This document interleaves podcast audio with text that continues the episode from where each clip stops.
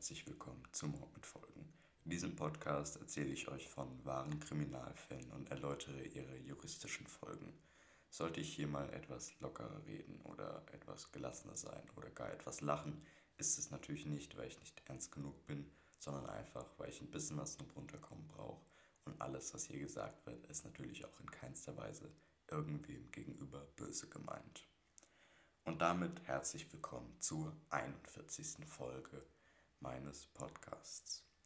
Diese Folge war schon angekündigt und ist eine meiner besondersten Folgen, da die Fälle heute etwas länger sind und ausnahmsweise ich die Geschichte mal nicht aus einer Betrachterperspektive erzähle, wo ich als Podcaster recherchiert habe, sondern heute erzähle ich die Geschichte aus meiner Perspektive, wie ich die Sachen gesehen und wie ich die Dinge wahrgenommen habe.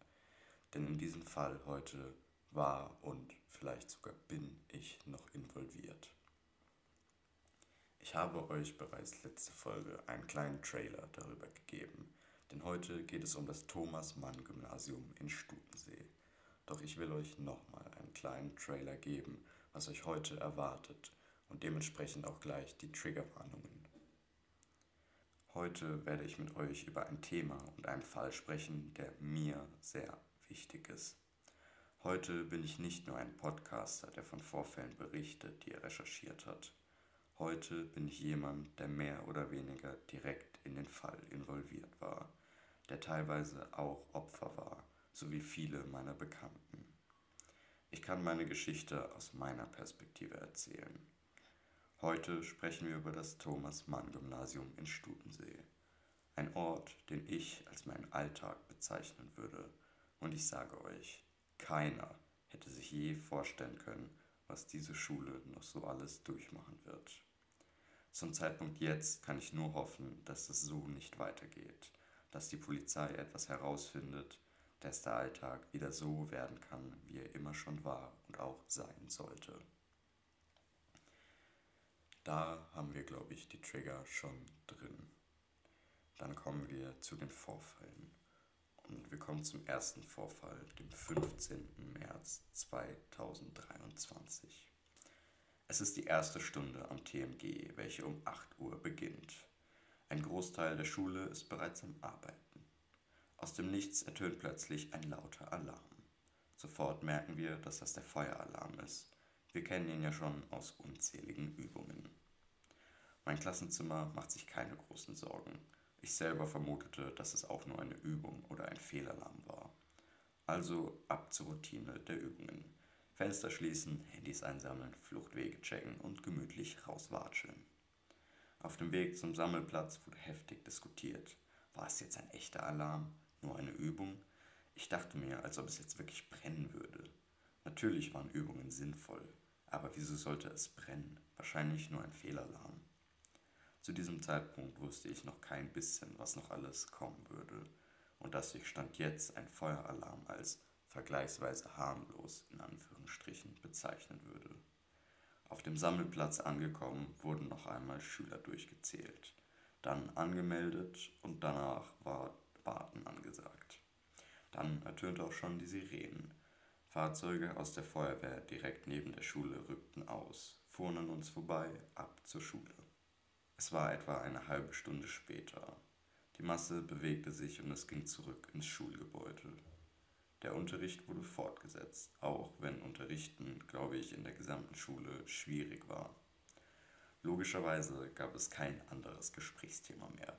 Schnell wurde herausgefunden, dass der Brand echt war und auf der männlichen Toilette einige Rollen Klopapier brannten. Das roch und sah man auch, wenn man die Toilette betrat. 16. März, ein Tag später.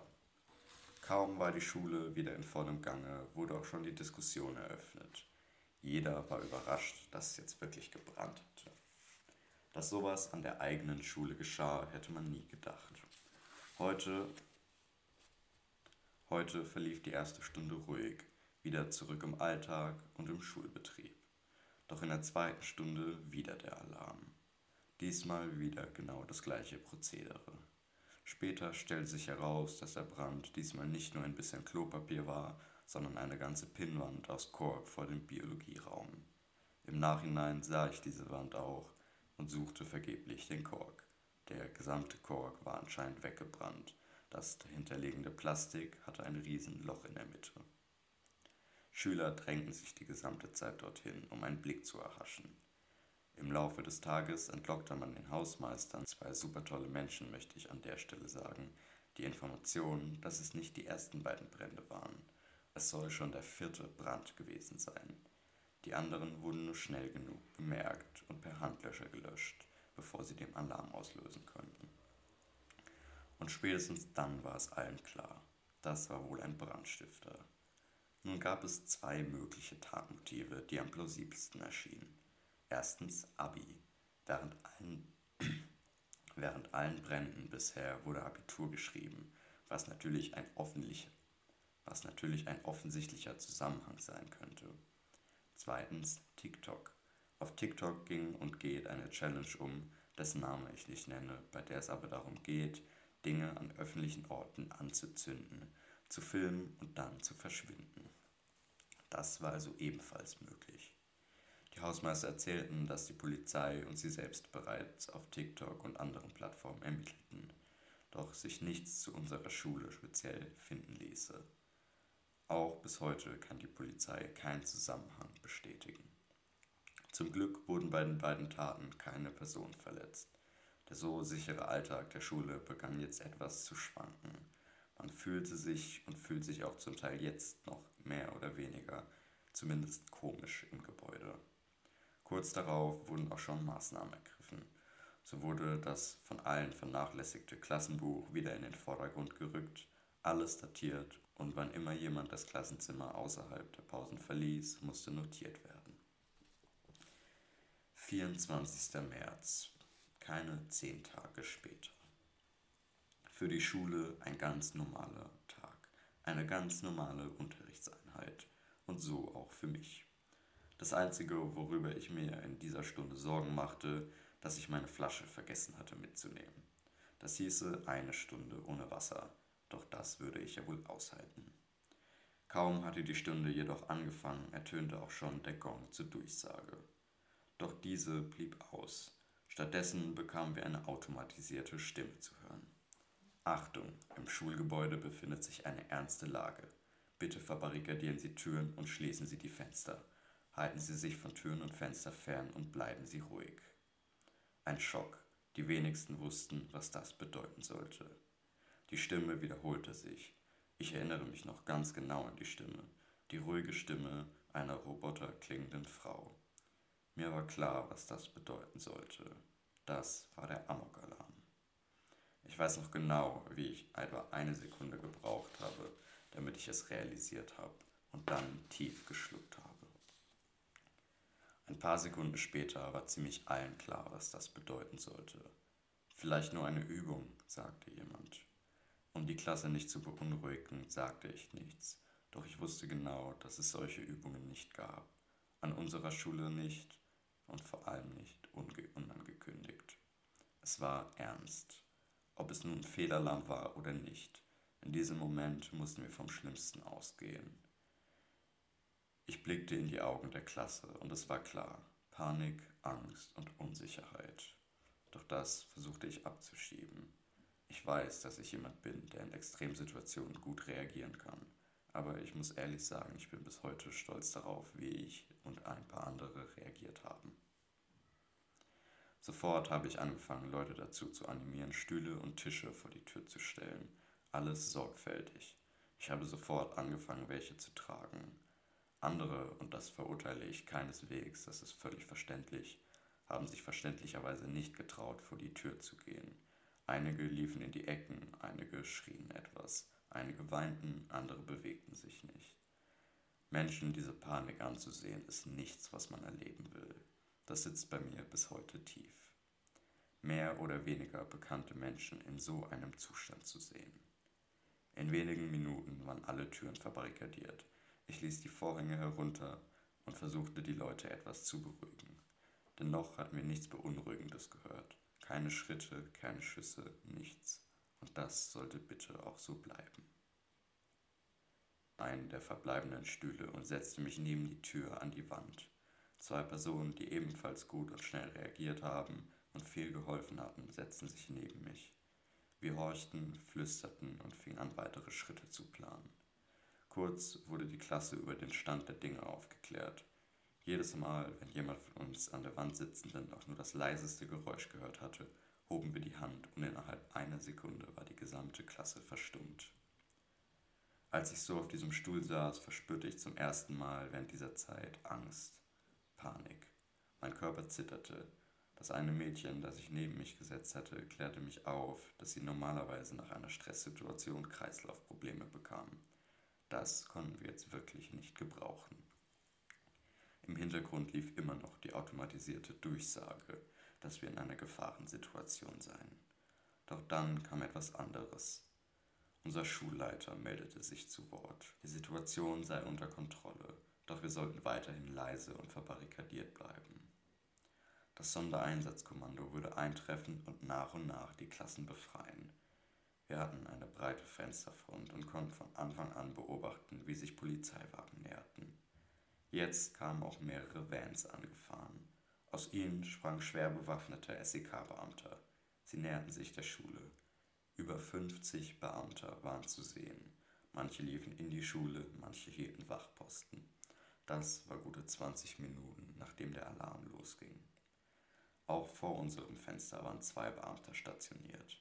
Eine weitere Durchsage ertönte. Es war der Einsatzleiter. Ab dann waren alle sehr viel entspannter. Es war nun eine gute Stunde her, dass der Alarm ertönte. Wir fühlten uns fast schon sicher. Die Leute gingen an ihre Telefone, redeten wie sonst auch immer und guckten sogar ein Video auf dem Beamer zusammen. Die Stimmung war nach zwei Stunden dann sehr locker. Man konnte schon die ersten Klassen aus dem Gebäude laufen sehen. Es war gefühlt also schon vorbei. Vor drei Stunden nun hatten wir noch Todesangst und jetzt war uns allen langweilig. Nach guten zweieinhalb Stunden später klopfte es dann auch an unserer Tür. Das SEK wurde hereingelassen. Es wurde gefragt, ob alles in Ordnung sei. Im Nachhinein habe ich erfahren, dass das einer der angespanntesten und schockierendsten Momente für manche war. Schwer bewaffnete Männer, die ihre Waffen auf einen richteten. Doch für mich war das eher einer der entspannendsten Momente an diesem Tag. Endlich die Sicherheit. Als Schütze achte ich ja sehr auf den Abzug und bemerkte, dass sie alle stetig den Finger am Abzug hatten. Sie waren auch in einer Stresssituation und wussten nicht, was sie erwarten würde. Das darf man nie vergessen. Raus durften wir aber noch nicht, nur auf Klo, zumindest die, die mussten. Nach etwa dreieinhalb Stunden, unsere Tür mittlerweile wieder offen, kamen sie dann zurück und begleiteten uns hinaus. Der leichte Regen, die frische Luft, die Bewegung, als man aus dem Ausgang heraustrat. Es gab nichts Schöneres in diesem Moment. Nie in meinem Leben hätte ich gedacht, so etwas erleben zu müssen. Und auch wenn es in irgendeiner Art und Weise cool klingt, glaubt mir, das ist es nicht. Es ist eine schreckliche Erfahrung. Das war also meine Geschichte. Doch was steckt jetzt dahinter? Was war passiert? Mir ehrlich gesagt in diesem Moment ziemlich egal. Ich war einfach nur glücklich, dass ich raus war. Bis heute wird gesagt, es handelt sich um einen Fehlalarm, eine technische Störung, die genau denselben Alarm 20 Minuten früher an der Europaschule auslöst. Denn dort gab es diesen auch schon im September. Durchaus plausibel. Doch mir fällt es etwas schwer, das zu glauben. Denn auch wenn es bis auf 16 Schüler mit Kreislaufproblemen zum Glück keine Verletzten gab, waren es schon ein großer Zufall. Erst das Feuer, dann so ein Fehlalarm und dann das, was ich euch gleich berichte. Für mich ein Erlebnis, das ich nicht mehr vergessen werde. Am Montag war wieder Schulbetrieb. Der Alarm war an einem Freitag. Doch niemandem ging es wirklich gut. Man sah den Leuten an, dass sie nicht hier sein wollten. Es wurde psychologische Betreuung gestellt und die Polizei war teilweise ebenfalls vor Ort. Ihr seht vielleicht an dieser Stelle, dass das Ganze mich etwas mitnimmt. Aber ich glaube, das ist verständlich, das alles hier nochmal aufzurollen und jetzt so vorzulesen. 4. Mai. Den April gab es also etwas Ruhe und Normalität an unserer Schule. Dazwischen lagen zwei Wochen Ferien. Doch am 4. Mai sollte es weitergehen. Um 6.25 Uhr erhielt die Schulleitung des TMGs und auch die Polizei eine Drohmail. Unterrichtsbeginn war um 8 und ich war schon um 7.30 Uhr dort. Als ich dort ankam, wurde ich von einem Polizeiwagen mit zwei ausgestiegenen Polizisten begrüßt. Ich fragte mich, was jetzt los sei. Doch es wurde nichts gesagt, bis sich einer der Polizisten zu uns allen wandte und meinte, dass der Schulbetrieb heute komplett entfallen würde. Die Nachricht sollten wir verbreiten. Erst später durch die Medien erfuhren wir, dass es eine Mail mit bedrohlichem Inhalt gegeben hatte. Der Dienstag war wieder Schulbetrieb. 6. Mai. An diesem Mittwoch ging nämlich wieder eine Drohmail raus. Allerdings der von dem Absender grenzenloser Spaß. Von einer Gefahrenlage wurde daher nicht ausgegangen. Der Schulbetrieb fand bis auf Klausuren ganz normal statt. Polizei sollte vor Ort sein, war aber ehrlich gesagt nur die wenigste Zeit zu sehen. An diesem Tag hielt der Schulleiter auch noch eine sehr starke Durchsage, die hoffentlich einiges gebracht hat. Das ist jetzt schon alles ein paar Wochen her. Security war an unserer Schule eingestellt worden. Seitdem gibt es zum Glück Ruhe. Fazit und Fragen. Ich hätte niemals gedacht, dass an der eigenen Schule dem Ort des alltäglichen Lebens so etwas passieren wird. Ich kann nur hoffen, dass es aufhört und an euch appellieren. Ich kann mir gut vorstellen, dass einige Leute aus meiner Schule diese Folge hören werden. Falls ihr irgendetwas gesehen habt, gehört habt oder auch nur vermutet, bitte meldet es. Es wird euch nicht schaden und ihr seid auch nicht cool, wenn ihr so etwas verschweigt oder gar macht. Und an alle anderen, die diesen Podcast hören. Nehmt euch an solchen Menschen kein Beispiel. Ihr habt gehört heute, was das verursachen kann, und es hätte noch weit schlimmer kommen können, wenn wir nicht einen großartigen Schulleiter hätten, der immer angemessen reagiert hat, sowie großartige Hausmeister, die in jeder Situation großartig reagiert haben, und die Polizei und die Spezialeinheiten, die unsere Schule behüten, genau wie unsere Security. Wer war das und warum?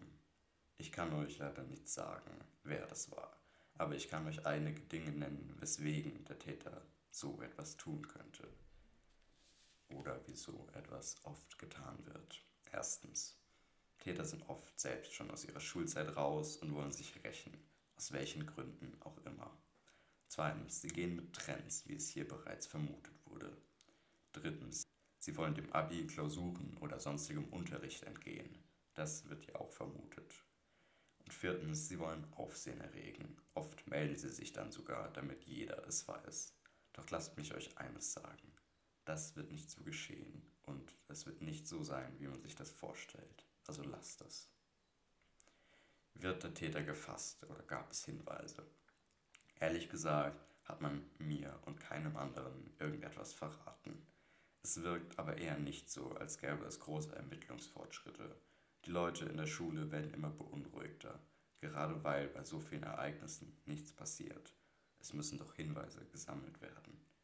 Teilweise wird schon vermutet, dass hier mehrere oder gar professionelle Leute am Werk sind. Doch ich habe Vertrauen in die Ermittler und ich weiß, dass diese Person, wer auch immer es ist, zur Rechenschaft gezogen wird. Und das werdet ihr auch hier in diesem Podcast erfahren. Heute gab es also mal eine ganz andere Art von Folge. Eine, die mir sehr am Herzen lag. Ich halte euch auf jeden Fall auf dem neuesten Stand und wünsche euch viel Spaß. Bis in zwei Wochen. Vergesst nicht, diesen Podcast mit 5 Sternen zu bewerten. Und wir hören uns in zwei Wochen wieder. Bis dahin, alles Gute. Tschüss.